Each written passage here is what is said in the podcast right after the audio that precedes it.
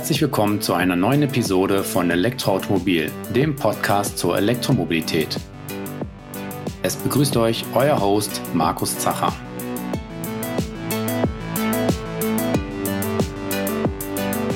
Diese Episode wird euch präsentiert von Mennekes.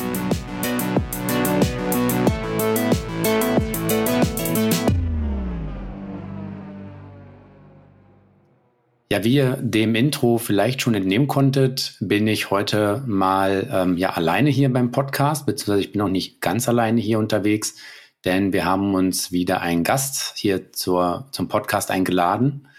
Und mit dem werden wir heute über elektrische Zweiräder sprechen. Ähm, ja, herzlich willkommen, Philipp Tükeson, hier bei uns im Podcast. Philipp, schön, dass du hier reingekommen bist um ja ein bisschen dein Unternehmen vorzustellen und auch über Elektro-Zweiräder zu reden. Und ja, dann würde ich vorschlagen, dass du dich vielleicht einfach kurz mal unseren Hörerinnen und Hörern vorstellst, damit sie wissen, mit wem sie es hier zu tun haben. Ja, sehr gerne. Hi Markus und erstmal vielen lieben Dank, dass ich dabei sein darf. Und äh, ja, als kleine Einleitung, äh, wer bin ich, was mache ich? Also ich gehöre zu drei Brüdern, also bin der jüngste von uns dreien, die Kumpan Elektrik aus der Wiege gehoben haben. Das war 2010. Wir waren jung und naiv und wollten die Welt verändern oder zumindest elektrifizieren. Und ähm, ja, wir arbeiten immer noch zu dritt, haben uns äh, dann, sag mal, jeder persönlich seinen Passionen gewidmet. Und ich bin heute zuständig für den Vertrieb, äh, das Marketing und äh, den Service, also die ähm, Abteilungen sind dann quasi mir untergeordnet und ja, nach außen sind wir alle äh, drei Geschäftsführer. Okay, das heißt, ihr habt euch als drei Brüder zusammengeschlossen und gesagt, wir möchten, ja, du hast gerade schon gesagt, die Welt verbessern und elektrifizieren. Ähm, wie kommt man zu diesem Entschluss und warum dann gerade Elektro-Zweiräder? Hättet ihr auch was anderes machen können? Ja, das ist, ähm, ist wohl wahr. Ich glaube, die Möglichkeiten waren vielfältig. Auf der anderen Seite waren damals aber auch schon Felder besetzt. Also so das Elektrofahrrad war eigentlich schon relativ weit. Aus der heutigen äh, Perspektive kann man aber auch sagen, da wäre noch extrem viel Wachstum gekommen. Aber wir wollten uns lieber einem Segment widmen, A, was wir uns dann auch zugetraut haben. Deswegen haben wir die Finger von Elektroautos gelassen und B von etwas, äh, wo wir glaubten, das wird jetzt so das nächste Puzzlestück äh, in der Elektromobilität und vielleicht auch schon sich früher durchsetzen als beispielsweise die Elektroautos, weil die Anforderungen ähm, etwas anders sind äh, und bei beispielsweise weniger Reichweiten benötigt werden. Okay, dann habt ihr quasi also schon ähm, so ein bisschen sondiert, wo gibt's die besten Chancen, um einzusteigen. Und ja, klar, die, die äh, Pedelecs oder Elektro, ähm, also E-Bikes, sind ja schon jetzt sehr lange ähm, großflächig am Markt. Und dann seid ihr quasi auf die, ja, so Mopeds, E-Mopeds gekommen.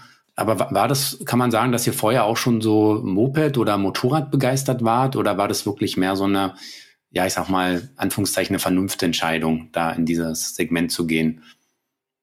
Hm, ich glaube, es hat generell wenig mit Vernunft zu tun, weil, wie gesagt, wir waren jung und naiv. Also ich war noch im Studium, ich war in meinem letzten Semester, wollte eigentlich meinen Master machen danach und äh, dann, es war ja so, dass der Ideengeber tatsächlich der Patrick war, also der älteste von uns.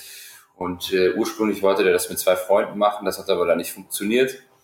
Und äh, da waren wir noch gar nicht so involviert, Daniel und ich. Und ja, seine nächste Idee war es dann, okay, dann frage ich mal die zwei Jungs, die hier quasi um, um die Ecke wohnen, äh, nämlich genau ein Zimmer um die Ecke. Und ja, und äh, so ist das dann entstanden. Ähm, das heißt, so stark geplant von, von, von uns war es jetzt eigentlich nicht. Mhm.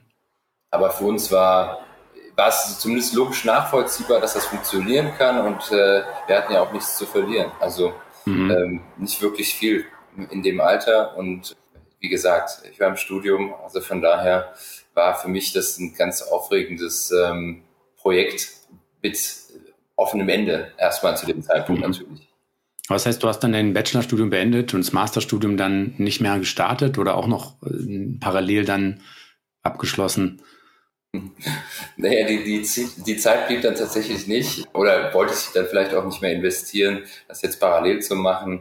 Ich habe die ersten sechs Monate tatsächlich noch parallel geschaut nach Studienplätzen, aber ähm, ja, irgendwann ist das dann im Sande verlaufen, weil das mhm. einfach so viel Spaß gemacht hat, äh, direkt äh, ja, in der freien Marktwirtschaft zu graben und die Projekte voranzutreiben. Mhm. Ja, und so ist das dann äh, bis heute so geblieben, dass ich ohne Masterabschluss äh, sein darf. Ja. Aber auch rückblickend betrachtet äh, war das für mich die richtige Entscheidung. Letztendlich lernt man dann da eh viel mehr, als man in jedem Studium in der Theorie dann vielleicht irgendwo mitbekommt, aber nachher wendet man es eben in der Praxis an. Das ist ja eh dann schon eine Stufe weiter. Ja, wie habt ihr euch denn oder wie hat sich denn eure Firma so entwickelt? Was waren denn so die, die Meilensteine bis heute? Jetzt hast du gesagt, 2010 habt ihr euch gegründet. Euer Firmenname, also eure, eure bekannte Marke ist ja Kumpan, glaube ich, die schon der eine oder andere auch gehört hat in dem Bereich Zweiräder. Ähm, euer Firmenname ist aber, glaube ich, Ability GmbH. Mhm. Habt ihr euch gleich auch so unter dem Namen gegründet oder wie war so die, die Historie jetzt auch bis heute, wenn man das mal so ein bisschen zusammenfassen würde? Also ja, wir haben ge genau unter dem ähm, Firmennamen Ability GmbH gegründet. Ich glaube auch schon mit dem Gedanken damals daran, äh, offen zu halten, was sich auch daraus entwickelt aus dem äh, Elektroroller-Projekt. Mhm. Und ähm, weil wir uns, wir wussten es ja nicht, also wir wollten uns jetzt erstmal darauf fokussieren und deswegen halt I, also E-Mobility GmbH, das wäre so, sag ich mal, die Verlängerung des Ganzen, aber mhm. das war alles schon vergeben und so haben wir uns mhm. dann auf den Namen verständigt. Und äh, ja, was waren so die wichtigsten Meilensteine? Ich glaube, am Anfang war es so der ähm, überhaupt die, die Gründung offiziell zu machen, ähm, den ersten Kredit, Bankenkredit zu bekommen für die erste Ware, die wir dann finanziert haben. Wir haben ja angefangen tatsächlich in Asien zu importieren. Mhm. Also wir sind am Anfang sehr viel nach Asien gereist, äh, also insbesondere Patrick, weil er sich damals schon so ja um das Produkt stark gekümmert hat und ähm, ja, die ersten Partnerschaften da zu schließen. Ähm, das erste Fahrzeug, was hier vor Ort war, ähm, hängt auch im Büro bei mir äh, ein Bild, was man jetzt nicht sehen kann, aber das ist dann tatsächlich auch der erste Roller, der hier ankam und ja, das war so der Startschuss. Und ähm, dann war es ja so von der Historie, dass wir in 2014, 15 gemerkt haben, hm, also irgendwie nur Elektroroller zu importieren aus Asien, das Design ein bisschen zu verändern, äh, das hat uns irgendwie nicht ausgereicht. Also wir hatten so viele Produktideen und wir haben auch das Gefühl gehabt, dass unsere Partner in Asien die Kundenerwartungen, die wir dann transportiert haben, nicht verstanden haben. Und ähm, so kam es dann, dass wir gesagt haben, nee, also wir möchten eine Produktion in Deutschland selber aufbauen, am Standort in Remagen und ähm, haben zu dem Zeitpunkt dann angefangen, hier ein Ingenieursteam aufzubauen, also wirklich das Produkt nochmal von der Pike auf äh, neu zu gestalten, neu zu entwickeln und wollten eigentlich so äh, den, den neuen State of the Art Elektroroller dann auf den Markt bringen. Mhm. Also 2015 haben wir den Entschluss gefasst und 2018 hatten wir dann ähm, diesen ersten Roller, der in Deutschland dann auch produziert wurde, am Markt. Genau. Mhm. Daraus hat sich die 54i-Serie entwickelt mit vier unterschiedlichen Modellen in, in drei unterschiedlichen Geschwindigkeitsklassen. Ja, und äh, die Produktion haben wir immer weiter ausgebaut. Ja, sind jetzt sehr stolz darauf, wenn wir A, hier die, die Produkte vom Produktionsband laufen sehen und B, dann natürlich auch in, in der freien Wildbahn. Mhm. Ja, das kann ich mir gut vorstellen. Das ist ja schon auch eine, ein großer Schritt sicherlich dann gewesen. Ähm, das heißt aber am Anfang habt ihr quasi vorhandenen Roller genommen, den es in, in Asien, der da schon produziert wurde, oder wurde der nach eurer Spezifikation gefertigt? Also es war also wirklich der erste Roller, den wir nach Deutschland gebracht haben. Das war ein Fahrzeug, was so schon bestand. Und das ist ja eigentlich so äh, das Einfachste, was man machen kann, mhm. wenn man sagt, ich möchte in, in so eine Branche gehen, sich das zu nehmen, äh, was es dort als Standard gibt, als Standardlösung.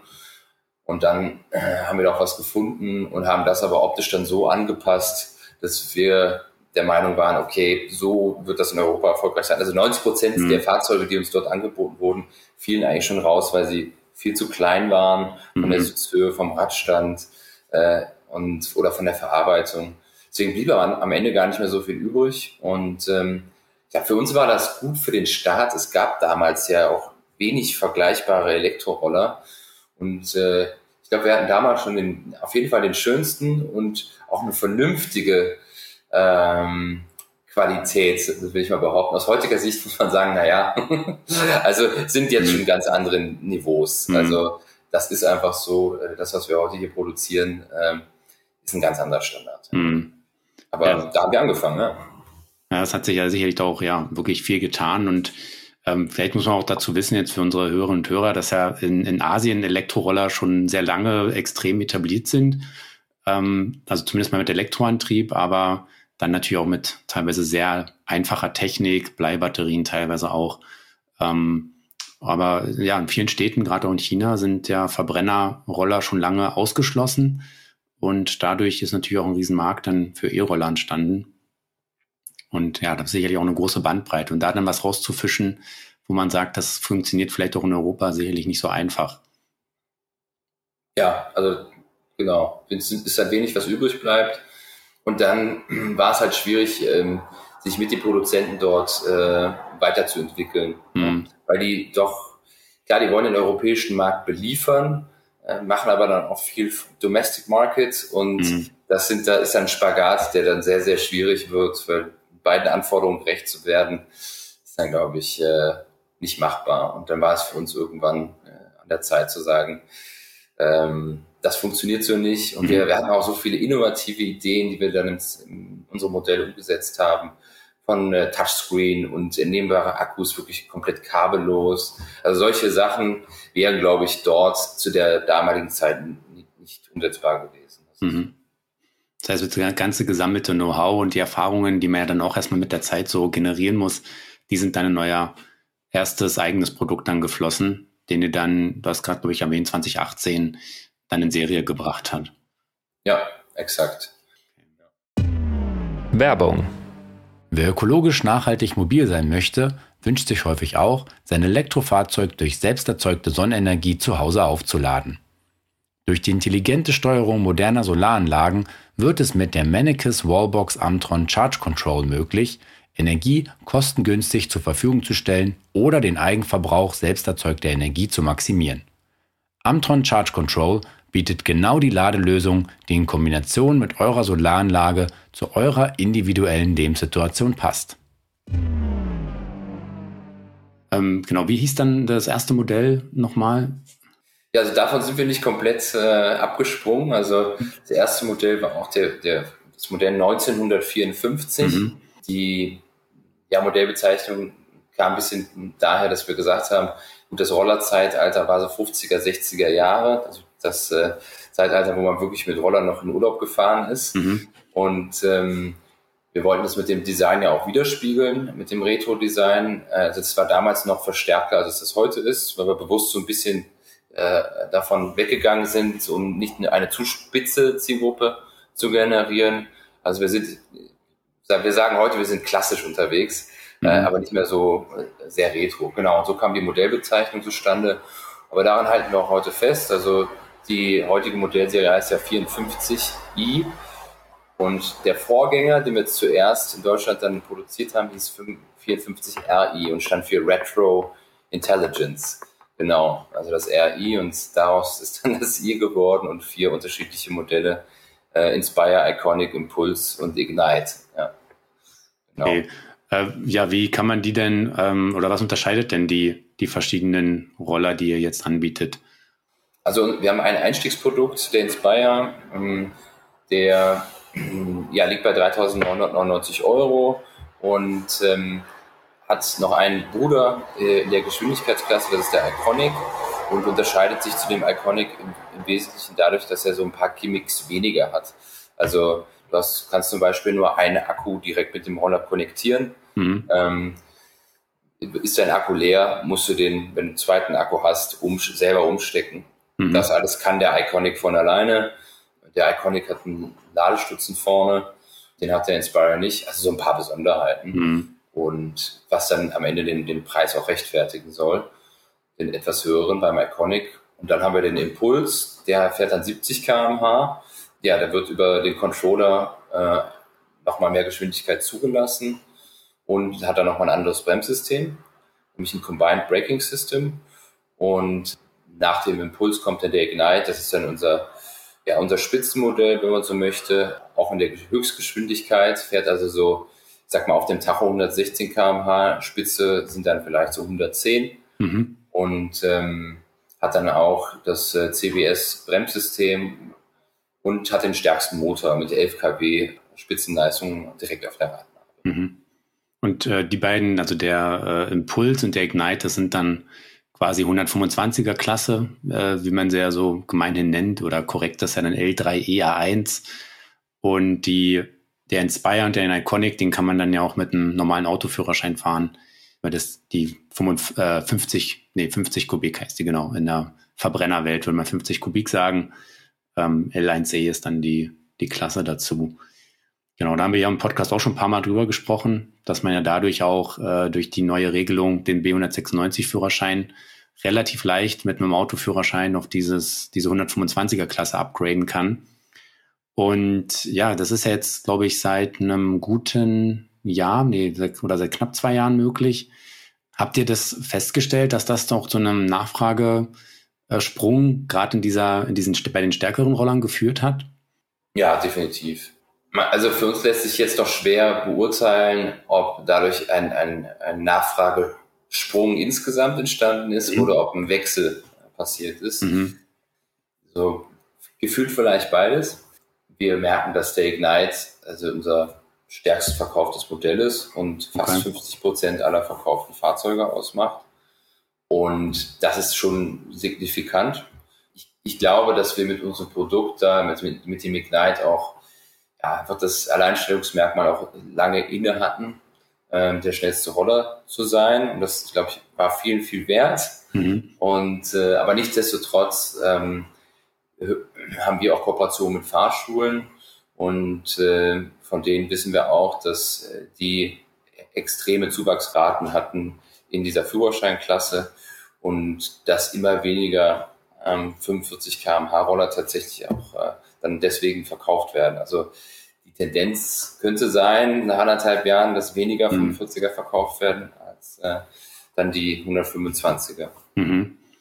Ja, ich denke, wer sich dafür interessiert, der macht halt dann noch gern diesen, diesen Zusatz, also den B196er Zusatz, weil man dann einfach natürlich viel besser im Verkehr mitschwimmen kann. Und ich finde es überraschend, dass dann doch wirklich das Topmodell so der Bestseller ist, so relativ deutlich. Wenn du sagst, so grob 50 Prozent, äh, sieht man, dass dann halt doch auch Geschwindigkeit schon wichtig ist. Also 100 kmh sind dann eben doch nochmal eine andere, ja, schwimmt man eben auf der Landstraße und überall kommt man gut. Man schwimmt nicht nur mit, ist mal richtig zügig unterwegs. Ja, doch Geschwindigkeit nicht zu unterschätzen. Und bei 45, naja, die, die Klasse hat eben immer weiter noch ein bisschen die Schwierigkeiten. Also Vorteil, ich kann sie halt leicht fahren. Ich kann sie mit 16 auch problemlos fahren und so, aber äh, sobald in der Stadt mal irgendwo 60 kmh sind, dann muss man schon ein bisschen dickes Fell mitbringen. Es kommt immer ein bisschen drauf an.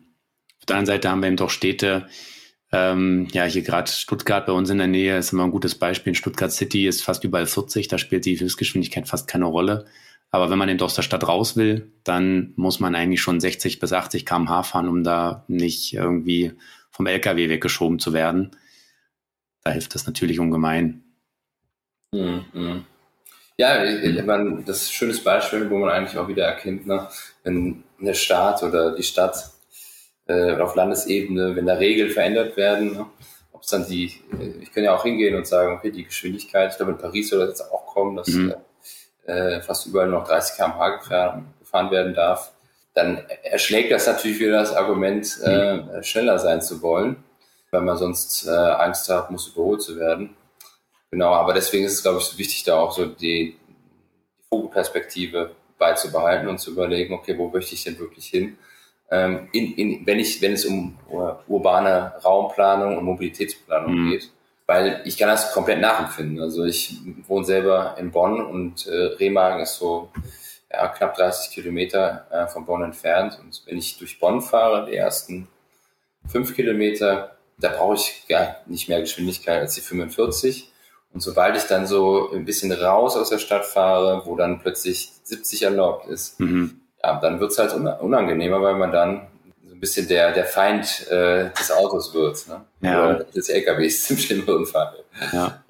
Ja, die haben da, glaube ich, immer, immer Schwierigkeiten. Man können es gar nicht allein. Selbst wenn man mit dem Roller dann schnell genug fährt, oder wenn 70 ist, man fährt auch wirklich 70 oder ein bisschen drüber, dann habe ich manchmal das Gefühl, das Auto muss aber aus Prinzip dann auch überholen, auch wenn es gar nicht mhm. wirklich schneller unterwegs ist.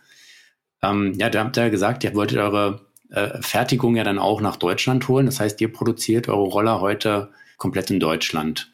Genau. Also die sind alle made in Germany bei euch dann in, in Remagen, oder? Da ist auch eure Produktion.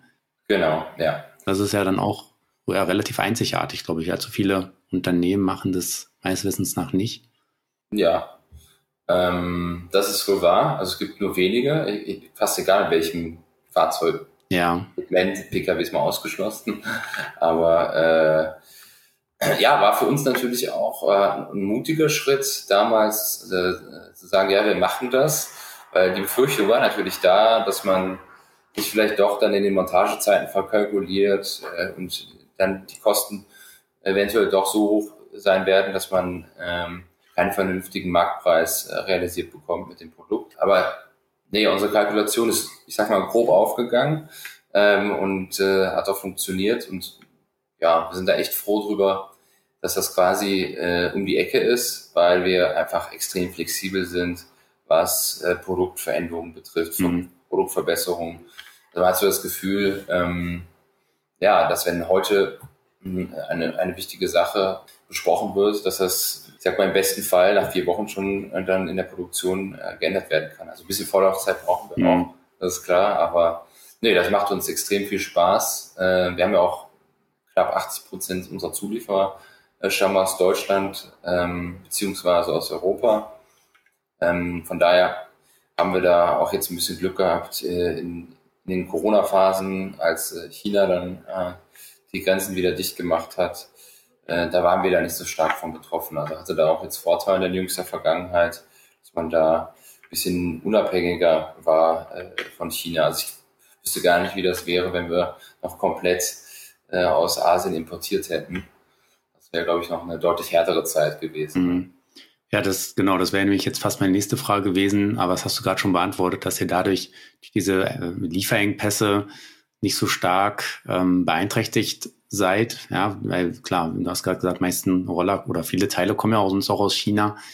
Sich davon unabhängig zu machen. Ich könnte mir auch vorstellen, dass das ja eh so ein bisschen vielleicht ein Trend jetzt demnächst wieder wird. Mir überlegen, ob man vielleicht doch sein oder andere mehr in Deutschland oder vielleicht zumindest mal in Europa äh, produziert und entwickelt. Aber bekommt ihr das auch von euren Kunden gespiegelt, dass sie sagen, ich entscheide mich für einen Kumpan, weil ich gut finde, dass der Made in Germany ist? Oder sagen die einfach, nee, ich finde, ist mir nicht wurscht, wo der herkommt. Ähm, ich möchte halt 100 km/h fahren, da habt ihr einen angeboten, deswegen habe ich den genommen. Oder ja, kriegt ihr da so Rückmeldungen zu? Ja, doch, auf jeden Fall.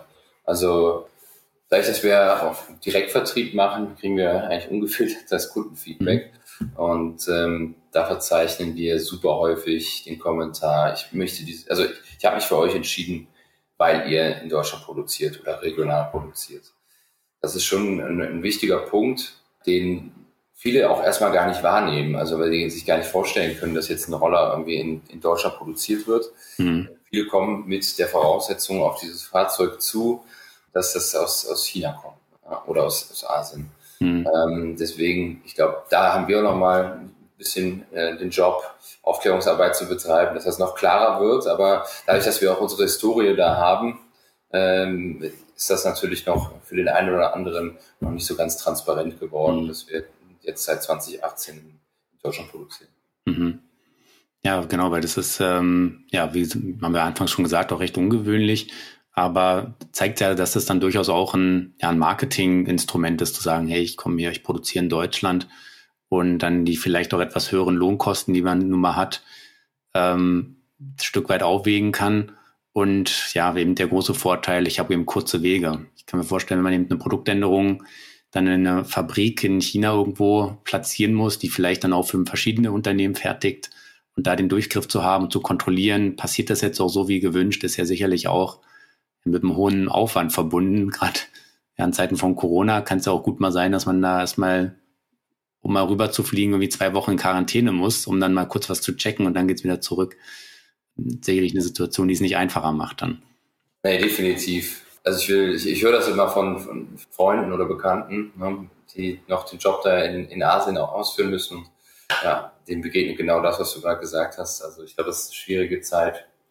Ähm, das heißt nicht, dass wir natürlich von allen äh, Lieferengpässen verschont bleiben. Klar, ja. Wir strugglen natürlich. Äh, hier unsere strategischen Einkäufer äh, machen Mammutjob äh, aktuell.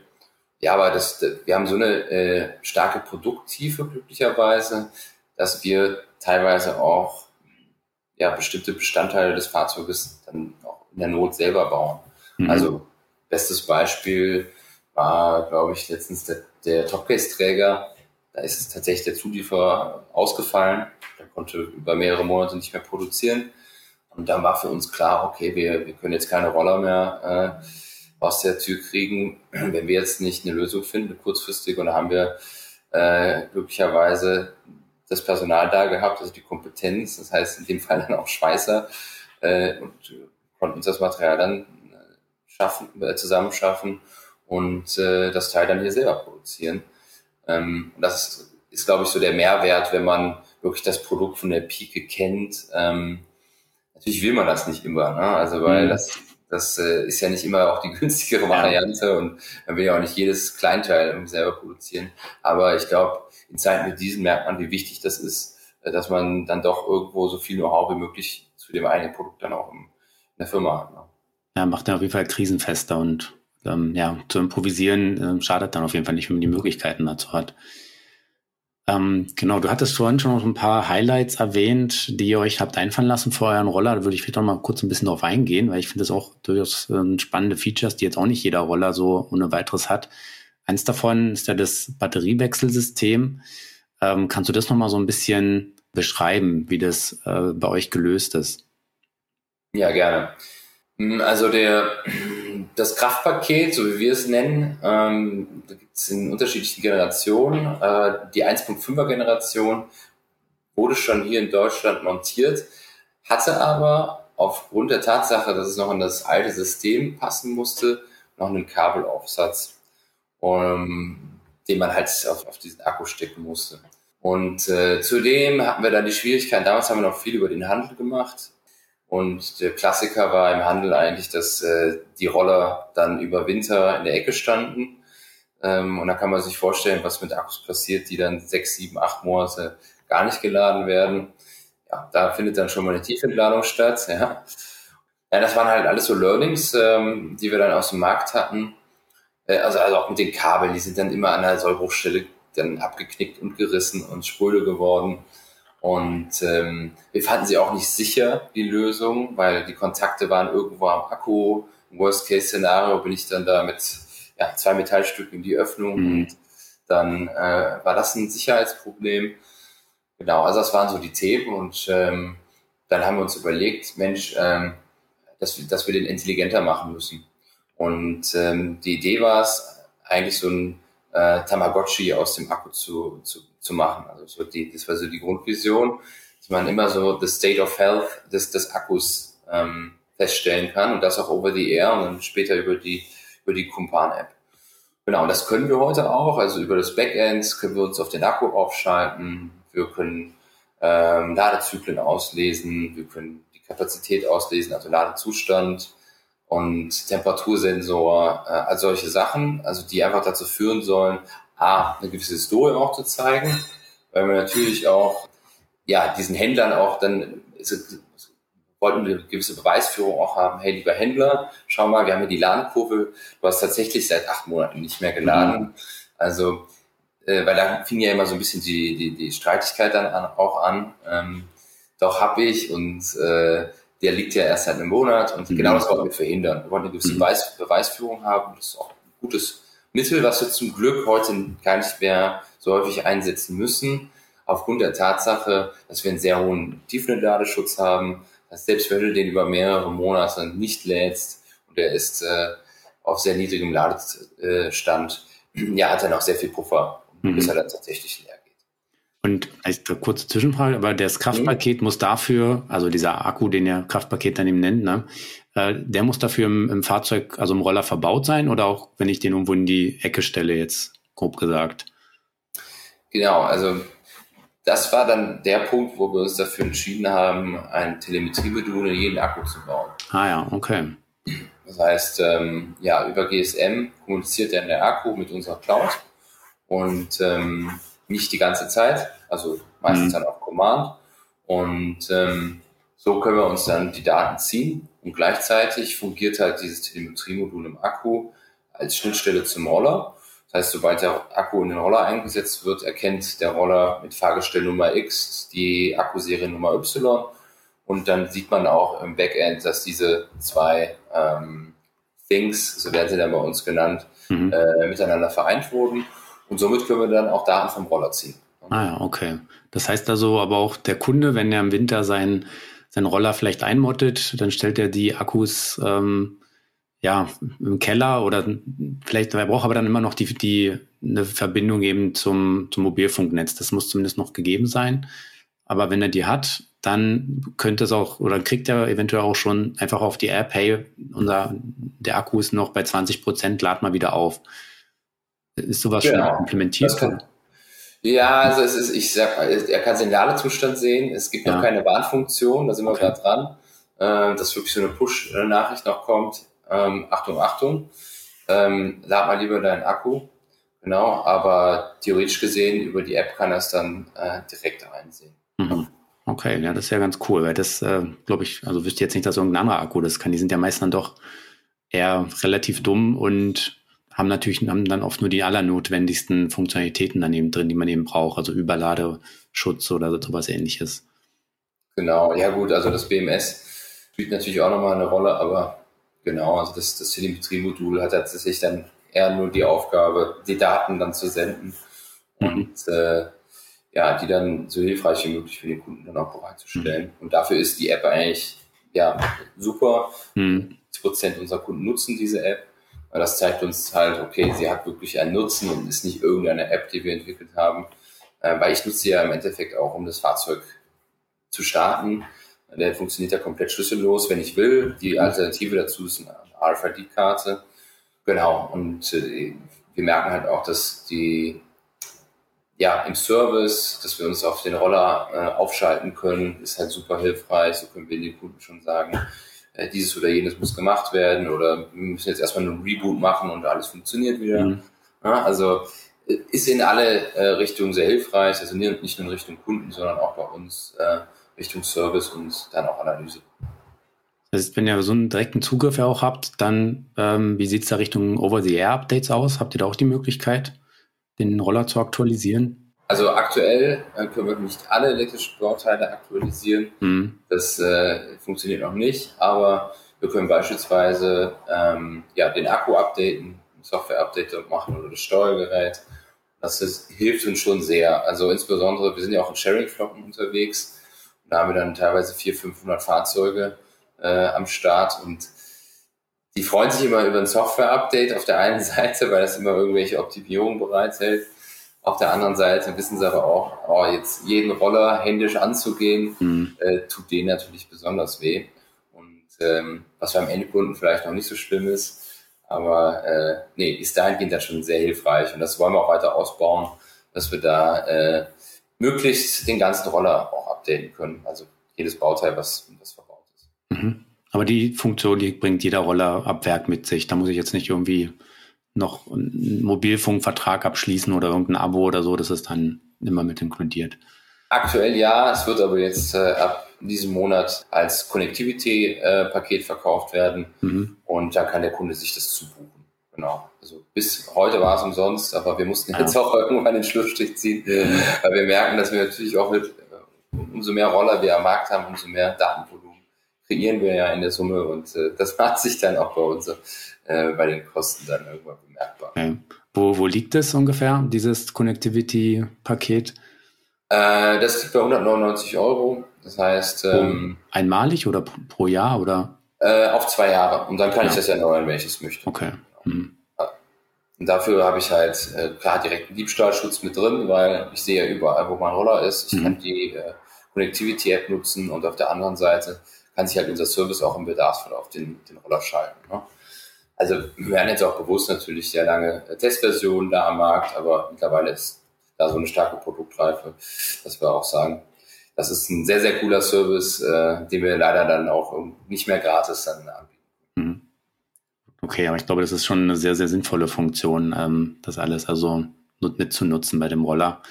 Ähm, also ich denke, das ist da auch gut investiertes Geld am Ende, wenn man ja die Updates bekommt und eben auch selber immer sehen kann, was macht mein Roller denn jetzt gerade. Ich glaube, das darauf will man eigentlich auch nicht mehr verzichten, wenn man das dann mal kennt. Ähm, du hattest gerade schon angesprochen, dass ihr auch im Roller-Sharing unterwegs seid.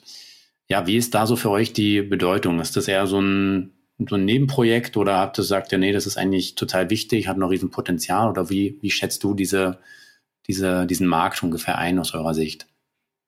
Ja, also das äh, ist natürlich ein, starker Trend äh, gewesen, der so das erste Mal richtig ausgebrochen ist, so in 17, 18. Ähm, und wir, das war für uns auch eine kleine Wette, damit aufzuspringen, auf diesen Zug, ähm, weil wir auch da gemerkt haben, mit äh, ja, ich mal, unserem Halb-Asien-Produkt kommen wir da nicht weiter. Wir brauchen mehr Connectivity, wir brauchen Campus äh, und ja, das war für uns eigentlich mit ein Motivator in Deutschland komplett äh, zu entwickeln und zu produzieren, um diesen Markt auch mitzunehmen äh, weil wir da schon viel Zukunft drin gesehen haben in dem Sharing-Markt und äh, ja, in der Hoffnung, dass der halt auch immer weiter zunimmt, aber haben das auch immer separiert gesehen. Also damals, wir haben nie gesagt, dass der Sharing oder gedacht, dass der Sharing-Markt äh, den Privatsektor quasi komplett ersetzt, sondern immer nur als, äh, das als Zubrot gesehen. Und ja, für uns sind das beides stark etablierte Bereiche von uns, äh, aber wir sehen das auch stark getrennt, mhm. weil die Anforderungen äh, sehr, sehr unterschiedlich sein können. Also im B2B-Bereich geht es mehr um äh, ja, Robustheit, Langlebigkeit, äh, Total Cost of Ownership, also ein bisschen wirtschaftlicher getrieben, mhm. Wie, wie Vandalismus anfällig ist und das Fahrzeug. Das sind so die Fragen, die dann irgendwann aufkommen. Und äh, da ist es schon so, dass wir auch unseren klaren Fokus äh, setzen und priorisieren, nämlich den Endkunden. Und äh, dann kommt der B2B-Kunde. Wir mhm. schaffen da extra Lösungen, Sonderlösungen, die es dann bei uns in der Serie nicht gibt, B2C-Segment, äh, aber den Fokus äh, und die absolute Priorisierung hat bei uns heute der Endkunde. Das war früher nicht so, lag aber auch einfach daran, dass der Markt nicht so weit entwickelt mhm. war. Also der Sharing-Markt hat sich eigentlich früher entwickelt als der B2C-Markt der ist in den ersten Jahren sehr träge gewesen. Mal gab es einen leichtes, äh, leichten Peak, aber es war wie, also wie mit den Elektros ja auch, mhm. Elektroautos ja auch. Also ähm, ich denke, die Kurve verläuft fast äh, gleich im, im Rollersegment und ja, jetzt ist aber der, der Markt so weit, dass wir auch sagen können, wir können uns jetzt voll äh, oder primär auf den Endkunden konzentrieren. Okay. Ja, das ähm, hat man ja auch ganz gut gesehen, dass ja, du hast ja auch gemeint, so 17, 18 rum ist auch so mein, mein Eindruck, da gab's äh, ja fast jeder Stadt dann plötzlich irgendwie so ein Rollersharing-Angebot, hat sich dann noch ein bisschen erweitert. Und ich glaube, da haben aber auch viele so ihre erste Erfahrung auf dem E-Roller gemacht. Also bei mir war es auf jeden Fall so. Ähm, weil ich glaube, bevor sich jemand einen E-Roller gekauft hat, will man es dann doch erstmal probieren. Und da waren nicht die Sharing-Angebote immer ein gutes, gutes Mittel, um überhaupt mal so dieses Fahrgefühl kennenzulernen. Und wer dann vorher mal auf einem Verbrennerroller gesessen hat und dann so einen E-Roller fährt, der merkt ja erstmal, was das für ein Riesenunterschied ist. Und das, obwohl die Sharing-Roller ja eigentlich alle auf also die 45 kmh Variante sind, damit sie auch jeder fahren kann. Und ähm, macht dann schon einen enormen Unterschied. Und ähm, ja, jetzt äh, denke ich, das ist vielleicht dann wirklich, wie du sagst, auch der Punkt, ja, dass mehr und mehr Leute sich dann privat auch darüber Gedanken machen, gerade vielleicht mit diesem B196-Führerschein dann auch in der Kombination. Ja, ja, ja. Nee, das, also wie du sagst, sehe ich es auch. Und so haben wir es auch damals eingeschätzt, äh, dass wir glaubten, die ersten Erfahrungen werden dann vielleicht im Sharing gemacht und dann denkt man privat darüber nach, ein Fahrzeug zu kaufen. Und ähm, ja, also ich muss auch heute sagen, egal in welcher Stadt ich unterwegs bin und Mobilität dann in der Form brauche, ich nutze sie selber. Mhm. Ähm, Ob es jetzt Tretroller sind oder, oder große Roller oder auch Fahrräder, ich bin da ein großer, großer Fan von. Wie sich das Ganze in den nächsten Jahren weiterentwickelt, ob sich das konsolidiert, äh, ob da intermodiale Lösungen dann nur von einem Anbieter kommen, das, das wird man sehen. Aber ich glaube, wir konnten da super viele Learnings auch mhm. für uns als äh, ähm, Firma und für unser Produkt auch. Äh, weil das war ja auch ganz am Anfang, muss man sagen, äh, als wir das Produkt dann am Start hatten, 2018 sind die meisten Roller direkt erstmal ins Sharing gegangen. Also den, den schlimmsten Anforderungen erstmal ausgesetzt, die es so gibt, äh, mitunter würde ich mal sagen. Und da kommen wir auch echt viel lernen. Mhm. Also wenn wir dann direkt, direktes Feedback haben, okay, was hält nicht gut genug, was muss noch robuster gemacht werden, auch wenn man dann vielleicht mal über den übers Ziel hinausgeschossen ist, weil Sharing ist nicht gleich Privatkundennutzer. Ja, aber was halt, naja, was da funktioniert, funktioniert auf jeden Fall beim Endkunden dann doppelt wahrscheinlich. genau. Ja, ich habe gesehen bei euch auf der Homepage, dass ihr nicht nur da ähm, ja, neue Roller anbietet, sondern auch äh, gebrauchte Roller. Ähm, kannst du da noch mal ein bisschen was zu verlieren, was der Gedanke dahinter ist oder wie das äh, funktioniert? Ja, also der Gedanke dahinter ist eigentlich, dass wir ja auch immer äh, uns ins Gedächtnis rufen wollen, okay, warum machen wir das Ganze? Äh, und warum sind wir beispielsweise auch aus Asien raus? Weil wir immer so das Gefühl hatten, man, da, da wird eine Marktchance gesehen und man produziert halt jetzt Elektro, aber äh, wir haben da teilweise Akkus gesehen, die fest verklebt waren in einem Roller, äh, die man gar nicht mehr quasi austauschen konnte. Also mhm. es waren äh, ein Wegwerfprodukt, also als solches entwickelt worden. Und ähm, das ist eigentlich so die Philosophie, weshalb wir auch heute Gebrauchtroller äh, aktiv anbieten. Jetzt könnte man ja meinen, ja, warum macht ihr das ja? Ihr wollt ja eure Neufahrzeuge verkaufen. Ja, klar, aber äh, für uns ist es auch, also wenn man es in, in, der Gänze im Produktlebenszyklus ähm, äh, sich anschaut, ist für uns ein wirtschaftliches äh, tun, also auch die Gebrauchtfahrzeuge nochmal in die Vermarktung zu bringen. Und wir, wir erreichen unseres Erachtens einfach auch nochmal einen Kunden, dem vielleicht unser Roller so 20, 30 Prozent zu teuer ist. Und äh, darüber können wir die erreichen und wir schaffen es, unsere Produkte einfach nochmal in einen Lebens, äh, Produktlebenszyklus äh, zu bekommen. Und ähm, das sind eigentlich so die, die Hauptgedanken dabei. Also so dieses das Refurbishment. Mhm. Ähm, nicht zu sagen, okay, komm, wir schlachten die und recyceln und ciao, sondern erst wirklich nochmal versuchen, äh, einen, einen, Käufer zu finden, äh, für den das allemal ausreicht. Ja? Und ähm, glauben aber auch irgendwo den Trend zu sehen, dass ähm, bestimmte Generationen oder bestimmte äh, äh, Menschen nicht mehr so viel Wert darauf legen, dass das Produkt äh, jetzt aus, direkt aus der Neuverpackung kommen muss. Mhm. Okay, wo bekommt ihr die Roller dann her? Werdet ihr jetzt nicht irgendwie schauen bei mobile.de, ist da irgendwas eingestellt und kauft den dann auf, sondern ja, wie funktioniert es dann, dass ihr die Gebrauchtroller dann auch wirklich bekommt? Ja, das ist tatsächlich ein Sammelsurium, äh, also unterschiedliche Quellen in dem Sinne. Wir haben ja zum Beispiel unsere Vertriebsleute, die unterwegs sind, ähm, die kriegen ja in regelmäßigen Abständen immer ein neues Fahrzeug, weil dann gibt's wieder hier ein Update, da ein Update, äh, ob es jetzt eine neue Fußraste ist oder so. Mhm. Die sollen ja immer mit dem neuesten Fahrzeug unterwegs sein.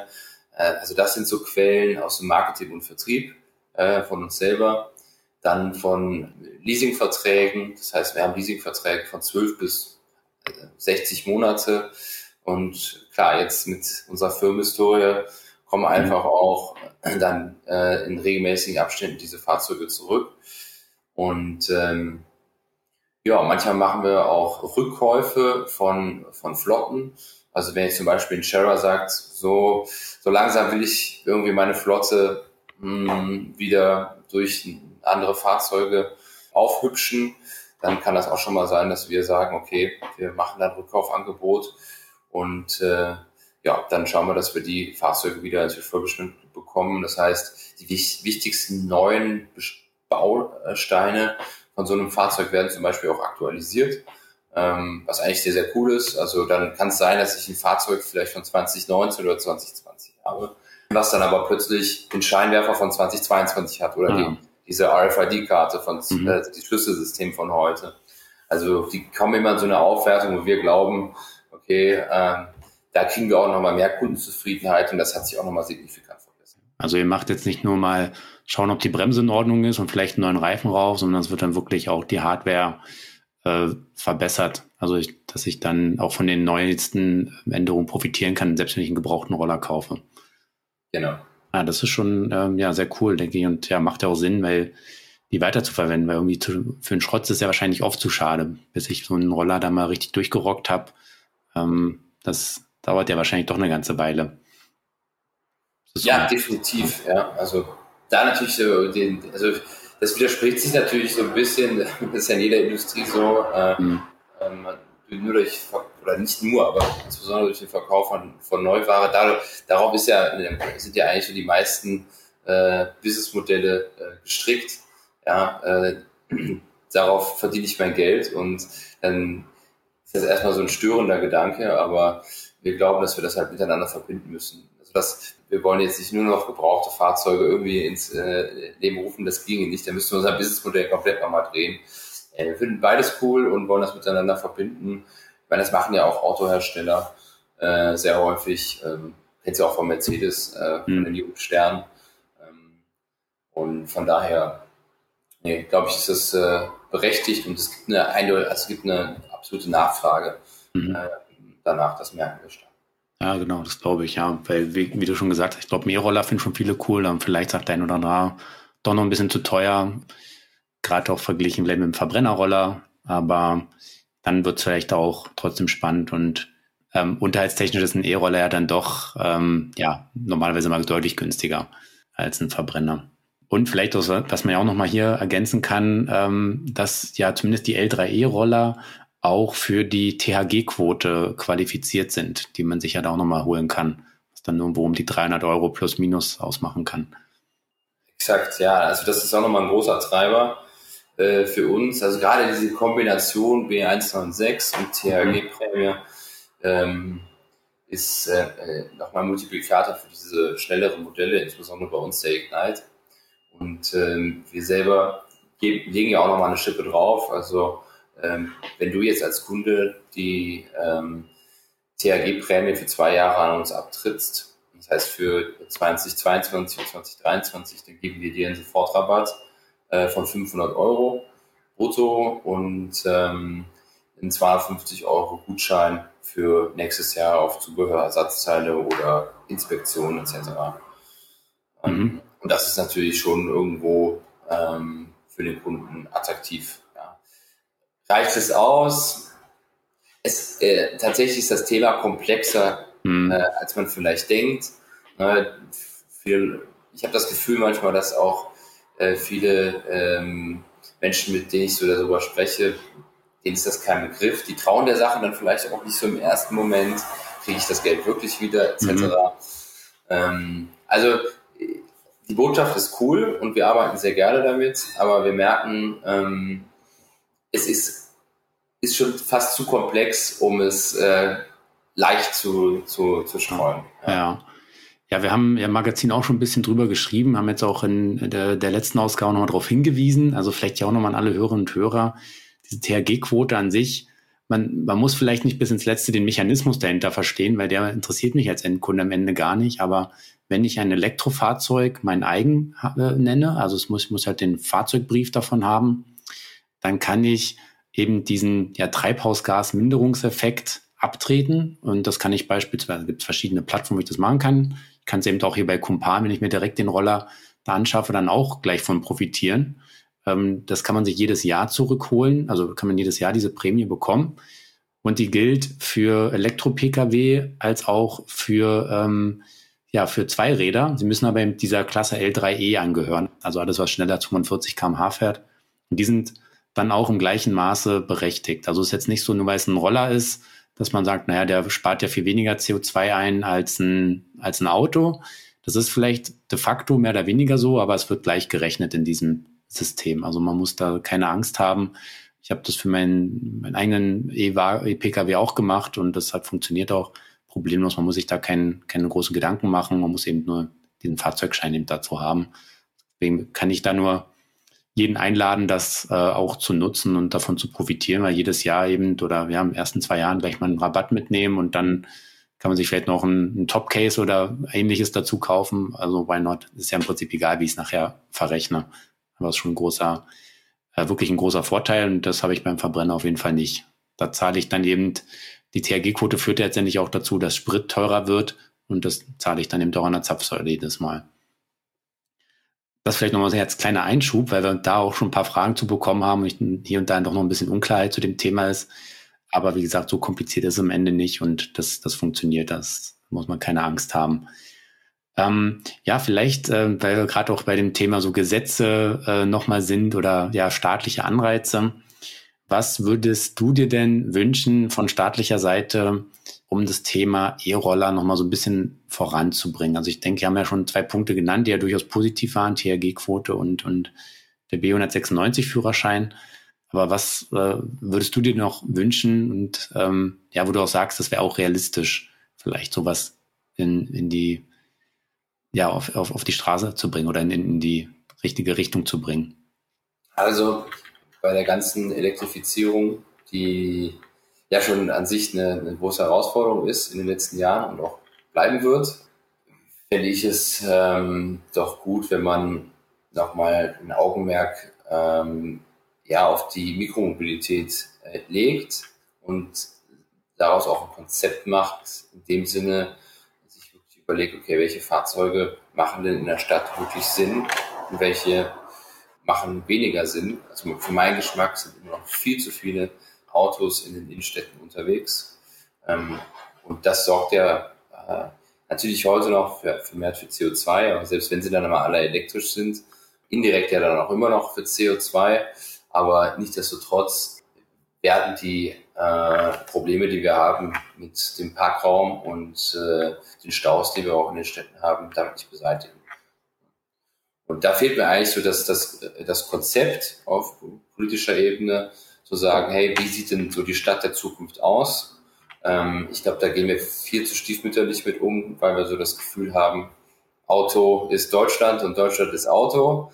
Und ähm, weil man sieht ja, also wenn man zum Beispiel nach Paris geht, und das liegt ja nicht auf irgendwelchen Längen- und Breitengraden, wo man sagt, es ist jetzt 20 Grad wärmer, oder man hat äh, viel mehr Sonnenstunden und deswegen ist das Zweirad so prädestiniert. Nee, das ist, äh, ja, hat sich einfach auch daraus entwickelt, dass Parken dort mit dem Auto eine Katastrophe ist und einfach unheimlich teuer. Und ähm, deswegen der Roller so ein beliebtes Fortbewegungsmittel ist. Und ähm, ja, das, das vermisse ich so ein bisschen äh, in Deutschland. Also gefühlt ist die Notwendigkeit nicht so gegeben ja, also von daher äh, meine klare Forderung, also Maßnahmen, äh, die dazu führen, dass äh, weniger Autos in, in Städten unterwegs sind. Das kann beispielsweise sein, die, die Parkpreise nochmal richtig hochzudrehen. Äh, aber klar ist, man muss Alternativen schaffen. Mhm. Aber ich meine, dass die Alternativen gegeben sind. Ähm, wir müssen sie nur richtig nutzen. Mhm. Genau. Ja, THG-Prämie hin oder her auch wenn du sagst, ja, es ist gar nicht so komplex, ja, bin ich mhm. bei dir, aber für jemanden, der das das erste Mal so hört, mhm. äh, ist es manchmal schwierig zu fassen. Schwieriger unseres Erachtens als beispielsweise eine Umweltprämie, die sich auch so wahrscheinlich schneller so in den Köpfen und Ohren durchsetzen würde. Äh, das fehlt uns einfach mal eine, allge eine allgemeine Förderung auf Elektroroller, auch unabhängig von der Geschwindigkeitsklasse, weil ich da ja wieder einschränke. Also auch bei der THG Prämie ist es ja. ja sinnbefreit zu sagen, äh, die L3-Fahrzeuge, die sorgen für eine Reduzierung und die L1-Fahrzeuge nicht, also als Elektrobasis. Mhm. Genau, also es ist nicht äh, konsequent gedacht eigentlich. Ja, das stimmt natürlich völlig, ja, wirklich beliebig. Wenn ich jetzt sage, gut, ich schaffe mir jetzt so einen L1E-Roller an, ich mache mir auch vielleicht nicht deswegen den Führerschein oder diesen Zusatz, den B196-Zusatz, und jetzt lasse ich dafür aber meinen ähm, vielleicht schaffe ich vielleicht sogar meinen Zweitwagen dafür ab, weil ich damit durch die Stadt fahre, dann profitiere ich eigentlich null damit, obwohl ich im Endeffekt ähm, ja wirklich dann einen, einen sehr hohen ähm, positiven Ein äh, Effekt auf CO2-Ausstoß als auch eben auf die Verkehrsbelastung eigentlich habe oder Parkraum. Das ist tatsächlich da sehr willkürlich. Ja, wahrscheinlich äh, liegt es auch ein bisschen daran, dass wir in Deutschland jetzt keine große ähm, Lobby in diesem Bereich haben. Also wenn ihr jetzt, ihr seid einer der wenigen, die hier in Deutschland tätig sind, und ich denke auch die Zuliefererindustrie, die ist da eben auch noch relativ klein im Vergleich zu dem. Also ist jetzt vielleicht ein möglicher Erklärungsansatz, warum da natürlich doch nicht so viel Augenmerk drauf ist. Vielleicht wäre es, wird sich mal ändern, wenn jetzt eben auch ein, ein großer OEM anfangen würde, ja, in diese, in diesen Bereich reinzugehen mit Leichtfahrzeugen und, und Zweirädern, dass da Druck aufgebaut wird. Aber da gibt es natürlich auch noch nicht allzu viele Modelle, die da ja verfügbar sind. ja, also ich denke auch, dass da noch viel zu tun ist. Ich glaube, die, die Laute danach oder die, die, die Rufe danach werden auch immer lauter, so rum, ähm, in den, dass es Alternativen in den Städten gibt. Und da denke ich auch, der Roller ist da auf jeden Fall ein sehr guter, eine sehr gute Möglichkeit. Und gerade, also einmal ist es vieles ist natürlich wie beim Fahrrad eine Sache auch der richtigen Kleidung. Aber wenn das Wetter halbwegs mitspielt, ist das so einfach die, die lustigste Möglichkeit, überhaupt in der Stadt unterwegs zu sein. Ja. Man kann halt immer vor die, vor, die jeder Haustür fahren, Roller sofort abstellen. Ähm, ja, macht einfach sehr viel Spaß. Also deutlich spaßiger, als mit dem Auto sich in Stau zu stellen, ist definitiv so. Ja. Ja. Das stimmt. Ja, ich glaube, wir sind äh, manchmal sind wir einfach ein bisschen zu bequem und äh, in dem Sinne, dass wir sagen, ach ja, da habe ich dann doch irgendwie ein Dach über dem Kopf.